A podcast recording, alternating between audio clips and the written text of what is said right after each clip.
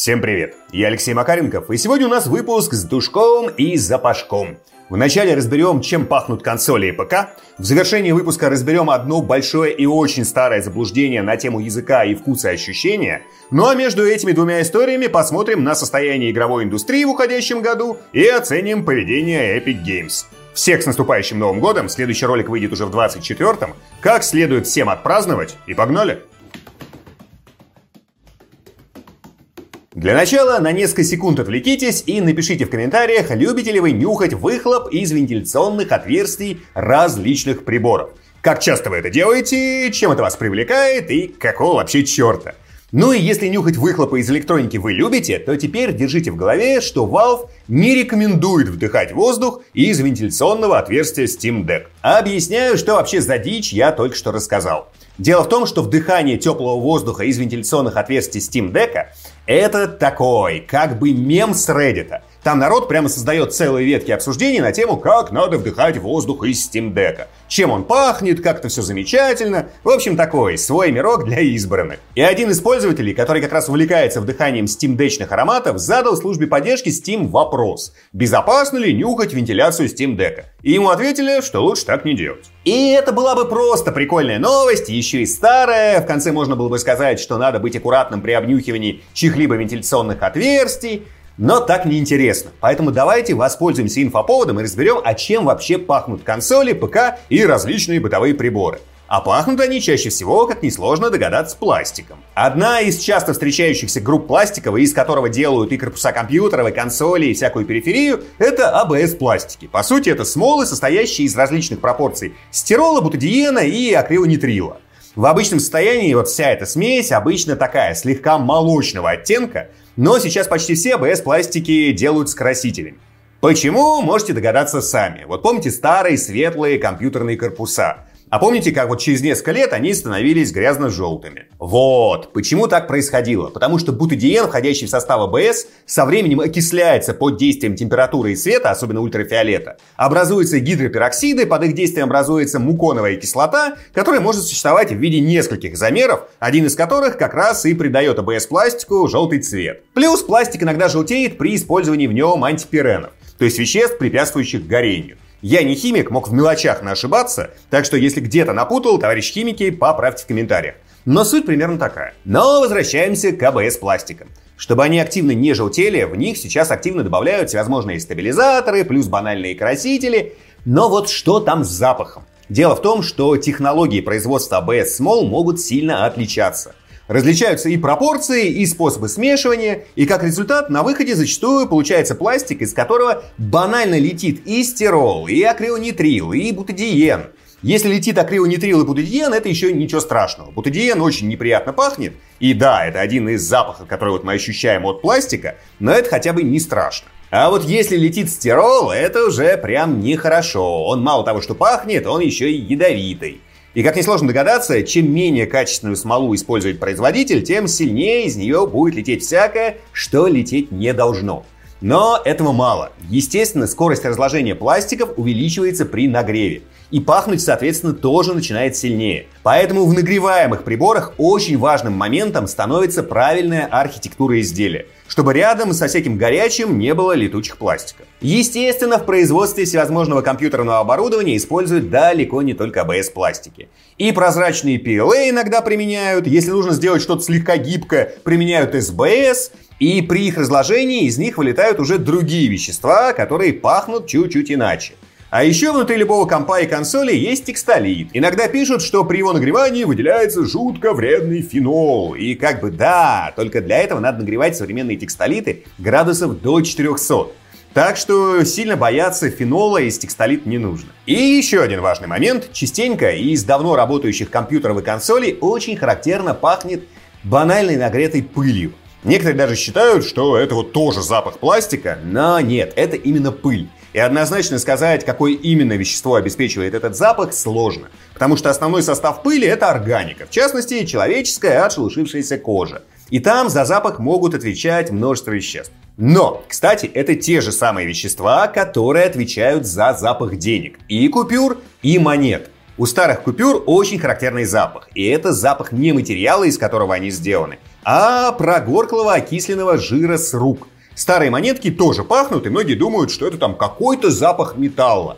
Но металлы не пахнут, а запах от монет – это аромат альдегидов и кетонов, который тоже образуется из жира и фрагментов кожи с наших с вами пальцев. Я даже видел одну студенческую работу, где в составе смывов с монет нашли меркаптаны и птамаины. К меркаптанам, если что, относится вот тот самый метилмеркаптан, который добавляют в природный газ, который подают в квартиры. Меркаптаны жутко вонючие, буквально там пары молекул достаточно, чтобы мы их почувствовали. То есть их добавляют в газ, чтобы мы сразу чувствовали утечку. Аптомаины – это то, что обычно называют трупными ядами. Воняют они жутко, но вот в мизерных концентрациях запах некоторым нравится. Так что имейте в виду, что если вам нравится запах монет, то вы, вероятно, преетесь от запаха трупного яда. Хотя там, конечно, примешано еще много чего. Ну и в завершении разговора просто напомню историю уже не про запах, а про вкус. Мне кажется, что все ее должны знать, но был как-то случай, мы сидели с ребятами-геймерами, всплыла тема Nintendo, я напомнил всем про их горькие картриджи, и несколько человек, как выяснилось, вообще про эту штуку не знают. Поясню, многие картриджи для Nintendo Switch имеют горький вкус – чтобы его почувствовать, не надо там грызть или жевать картриджи, достаточно слегка их лизнуть. В чем фишка? А это банальная защита, во-первых, для маленьких детей, чтобы они случайно не проглотили картридж, а уж если засунули бы его в рот, то сразу бы выплюнули, потому что он горький. Ну и во-вторых, это защита от домашних животных, чтобы то же самое с картриджем не сделали собаки и кошки. Чтобы картридж стал горьким, в пластик добавляют битрикс, бензоат динатония. Это одно из самых горьких органических веществ в мире. Даже вот в следовых количествах оно дает мощнейшее ощущение горечи. Поэтому его добавляют много во что, что ни в коем случае нельзя есть. И в удобрения, в различные там технические жидкости, иногда в краски, ну и вот в картриджи от Nintendo Switch. А сейчас небольшая новогодняя рекламная интеграция. И в фокусе внимания сегодня снова сервис для геймеров Ice Games – Перед Новым годом и в праздники многие покупают игры в подарок друзьям, участвуют в тайном санте, самому себе делают небольшие подарочки, чтобы можно было спокойно поиграть во время длинных новогодних выходных. Ice Games как раз резко упрощает все эти праздничные хлопоты. Здесь можно и очень быстро пополнить Steam аккаунт и закупиться играми для ПК и консолей. Плюс, если зайти в раздел «Каталог оплата без комиссии», то вы найдете там множество игр, которые продаются без всякой наценки сервиса. Сейчас там есть и ремейк четвертого Резидента, и Ratchet Clank, и второй Ghost Runner, и шестой Armored Core. Подборка, если что, регулярно меняется, так что если вдруг прямо сейчас там нет игры, которая вам нужна, она запросто может появиться в ближайшем будущем. Достаточно просто заходить и проверять. И как раз для раздела без комиссии у Ice Games есть специальное партнерское предложение с Яндекс Сплит. Это оплата, которая позволяет не беспокоиться о повышении цены. Сумму за покупку вы можете внести частями.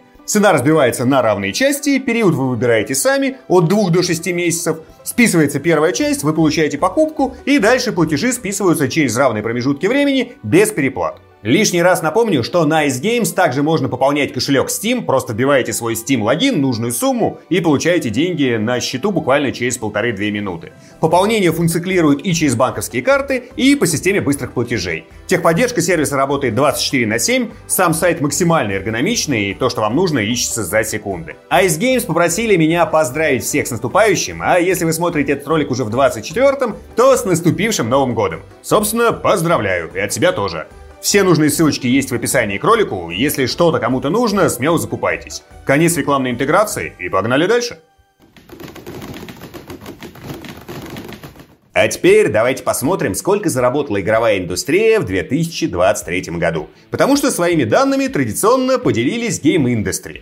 Напомню, что из глобальных анализов есть два больших традиционных исследования, которые, во-первых, довольно точные, а во-вторых, все подряд их используют.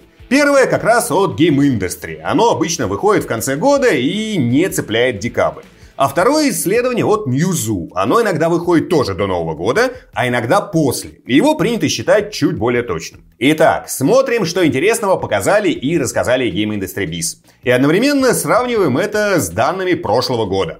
Выручка игровой индустрии за 2023 год составила 184 миллиарда долларов. В прошлом году было 184,4 миллиарда. И вроде бы мы видим падение на 400 миллионов. Но при этом Game Industry Biz пишут о росте на 0,6%.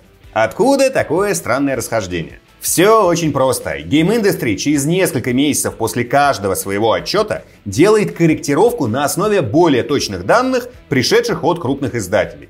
И числа из следующего своего отчета они сравнивают уже со скорректированным предыдущим отчетом. Поэтому и возникает вот такая путаница. Сравниваешь отчеты в лоб в лоб и там, скажем, падение, а пишет почему-то про рост. Вот, фишка в том, что сравнение идет не с опубликованным прошлым отчетом, а уже с корректировкой. И в этом году у нас рост на 0,6% год к году. С одной стороны, это очень мало, но при этом большинство аналитиков в начале 2023 года прогнозировали индустрии падение примерно на 5%. А индустрия все-таки подросла, хоть и минимально. Можно даже сказать, что в рамках погрешности и просто не было заметного падения. При этом подпросел мобильный сектор, у него падение на 1,6%. Всего мобилки заработали 90,4 миллиарда долларов. Малюсенький рост показали консольные игры. Они собрали 53,2 миллиарда и выросли на 1,6%. И самый серьезный рост у ПК игр. При сборе в 38,4 миллиарда они выросли на 5,2% год к году. Ну и браузерные игры просели почти на 17%. И это при том, что года полтора назад многие аналитики пророчили прям ренессанс браузерным играм и серьезный рост. Якобы потому, что стало появляться больше браузерок, копирующих самые популярные мобильные игры. В целом, как бы так и есть, вот только никакого роста пока не заметно. И еще один интересный слайд касается соотношения продаж цифровых версий игр и физических копий. На цифровые версии приходится 95% продаж. На диски, соответственно, всего 5%. Это если смотреть на все платформы разом. А вот если разделить ПК и консоли, то на ПК физические продажи занимают всего 1%, а на консолях целых 17%. В прошлом году у ПК было 2% продаж на дисках, а у консолей 28%. То есть за год продажи дисков с консольными играми просели на 11%. Это очень большое падение. Примерно вот такие дела. Прогнозы на сильное падение индустрии в этом году не оправдались. Но самым показательным сейчас аналитики называют следующий год. Вот под конец 23-го было много увольнений, сокращений и закрытий компаний. И все сейчас пишут, что в этом году это на общем заработке еще не успело сказаться, а вот в следующем обязательно это сделает. Что в конце 24-го будет прям ай-яй-яй, в общем-то, посмотрим. Мне вот эта вот логика аналитика всегда казалась немножечко кривой. Потому что если одномоментно возьмет и закроется половина игровых студий, заработок индустрии за год в два раза не просядет. Потому что люди просто начнут покупать больше игр от компаний, которые остались. Плюс они будут оставлять деньги в старых популярных онлайновых играх. Чтобы индустрия просела, в первую очередь надо, чтобы интерес людей к играм снизился. Или упала их платежеспособность. А интерес-то к играм у людей наоборот год от года растет. А вот платежеспособность, да, в очень многих странах сейчас падает. И если уж индустрия в следующем году просядет, то скорее из-за этого, а не из-за закрытия игровых студий, которых в процентном отношении закрывается все-таки очень и очень мало. Хотя и больше, чем в последние пять лет. В общем, посмотрим. А вот вам история про манипулирование фактами и двойные стандарты. Совсем недавно мы с вами разбирали судебную тяжбу Epic Games против Google. Напомню, что Epic этот спор выиграли, и гугловский мобильный Play Market по сути признали монополией. В процессе разбирательства всплыло довольно много интересных данных. В частности, руководство Эпиков рассказало, почему они решили судиться с Apple и Google, но решили не трогать консольных платформодержателей. То есть Microsoft, Sony и Nintendo. И ответ оказался довольно интересным. Вот, например, что ответил Рэнди Гелбер, то есть финансовый директор Epic Games. Цитирую его ответ вот как раз на вопрос, почему Эпики не подали в суд на Microsoft, Sony и Nintendo. Мы считаем, что консольный рынок конкурентен и полагаем, что плата и структура их затрат полностью отличаются от магазинов мобильных приложений. Фраза про полностью отличаются звучит довольно странно, потому что и консольные магазины, и мобильные просто берут проценты за продажу каждой копии игры разработчика. И в этом плане структура плат никак не отличаются. То есть фраза полностью отличаются неверна. Эпики тут подтягивают слона за хобот. А вот в плане структуры трат самих платформодержателей отличия безусловно есть. И вот как раз тут эпики сделали дополнительное уточнение в суде. Давайте процитирую ответ на вопрос суда, чем отличается структура затрат. Ну, они, то есть консольные платформы-держатели, субсидируют оборудование, поэтому, насколько я могу судить по широко опубликованным отчетам, они продают его себе в убыток. И поэтому плата должна покрыть это. Мобильные приложения обычно имеют небольшой размер, поэтому их стоимость выше, и я думаю, что их расходы на обслуживание клиентов выше, потому что люди не звонят в Google по поводу приложений, они обычно звонят разработчику. Это вот все была большая цитата из суда. С одной стороны, да, консоли в начале своего жизненного цикла действительно часто продаются в убыток. И в этом плане эпики правы. Но тут тоже видно передергивание фактов, потому что значительную часть цикла консоли таки продаются в плюс. И Гелбер вполне мог про это сказать, но не сказал. Зато приплел, что нагрузка на разработчиков мобильных приложений выше, чем на разработчиков консольных игр. Это уже вообще звучит супер странно. А вот про что эпики ничего не сказали, так это про то, что Apple-то тоже продает собственные устройства, так же, как и консольные платформы-держатели продают свои консоли. Так что идейно они тут в одинаковом положении. Плюс, как минимум, Nintendo в тройке консольных лидеров со старта обычно продает свои консоли в прибыль. Так что тут они вообще ничем не отличаются от Apple, который делает точно так же. А у Google, если что, есть линейка смартфонов Pixel, так что у них тоже есть как бы траты на железо. Да, это минимальная доля рынка, но все равно. В общем, прям заметно, что эпики, судя по всему, просто не хотели ввязываться еще и в битву с консольным рынком. Видимо, решили, что одновременно столько судов они не потянут.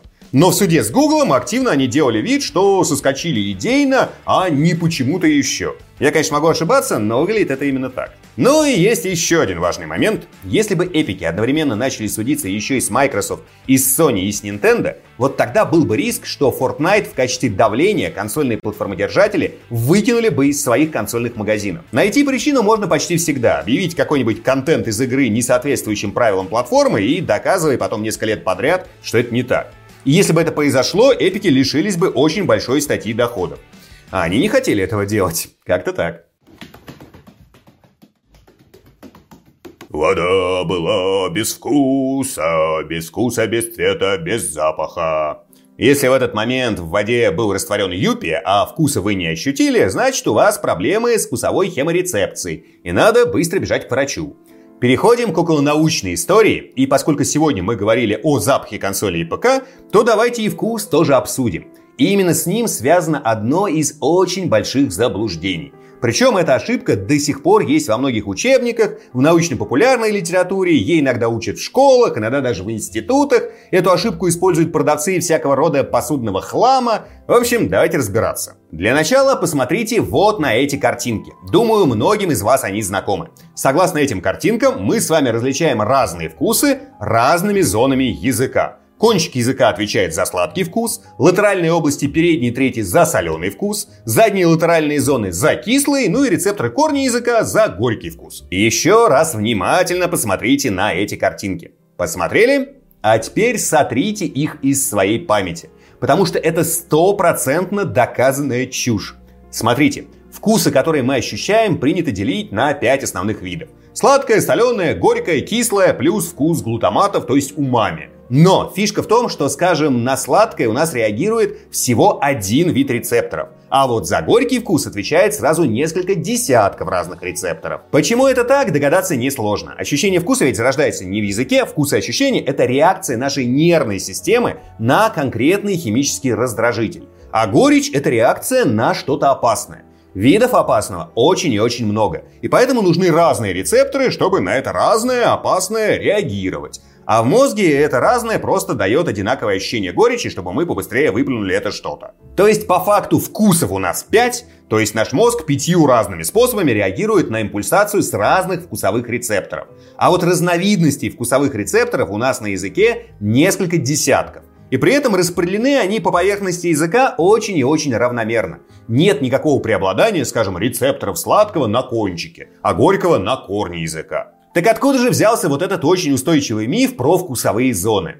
А взялся он из работы одного немецкого ученого, которую он провел еще в самом начале прошлого века. Причем работа была не о том, что в разных частях языка расположены разные рецепторы. В работе была лишь информация, что разные зоны языка быстрее ощущают разные вкусы. Но при этом в работе говорилось, что всеми зонами мы можем ощущать разные вкусы. Но ученый этот нарисовал картинку с разделением языка по зонам вкуса, народ не разобрался, начал копировать эту картинку везде, где только можно, начали неверно ее объяснять, и вот так вот эта вот ошибочная история путешествует из книги в книгу уже более 120 лет. Правда, есть одна интересная штука. Вот по поводу скорости распознавания разных вкусов разными зонами языка, вот эта вот история из той старой научной работы когда-то была учеными опровергнута. Но есть современные научные работы, которые показывают, что горечь мы действительно быстрее распознаем именно корнем языка. Но связано это не с большим количеством рецепторов горького на корне. Это уже особенность обработки сигнала нашим мозгом. Под это даже простенькую теорию подвели. Если сигнал о чем-то горьком прилетает именно от корня языка, это значит, что мы глубоко заглотили что-то опасное, и надо это что-то максимально быстро выплюнуть, потому что дальше уже все, край. Дальше оно попадет в пищевод и в желудок. Терять время нельзя. И при этом чисто анатомически понять, что сигнал о горечи прилетел именно от корня языка, а не откуда-то еще, нашему мозгу очень и очень просто. Потому что от задней трети языка сигнал в мозг уходит по языкоглоточному нерву а от передних двух третей по лицевому. если инфа о горечи прилетела по языкоглоточному нерву, она обрабатывается, скажем так, вне очереди, быстрее, и горечь от корня мы чувствуем быстрее, чем любой другой вкус. Ну и еще одна интересная штука. Многие думают, что вкусовые рецепторы расположены только на языке. Так вот, это вообще не так. Рецепторы есть и на небе, и на задней стенке глотки, и даже на надгортаннике. Просто там их сильно меньше, чем на языке. Такие дела, теперь вы знаете чуть-чуть больше. А если кто-то когда-нибудь начнет вам втирать про разные вкусовые зоны языка, посылайте его смело в сторону, находящуюся на другом системном конце от этого самого замечательного органа, то есть от языка. Спасибо большое за просмотр, а в комментариях просто давайте желать друг другу всякого годного игрового и околоигрового в новом году. Всех с наступающим! Хорошо отпраздновать? Ну и пишите ради прикола самые неожиданные и запоминающиеся вкусовые и запаховые переживания в вашей жизни. И до встречи в 24-м. Пока-пока.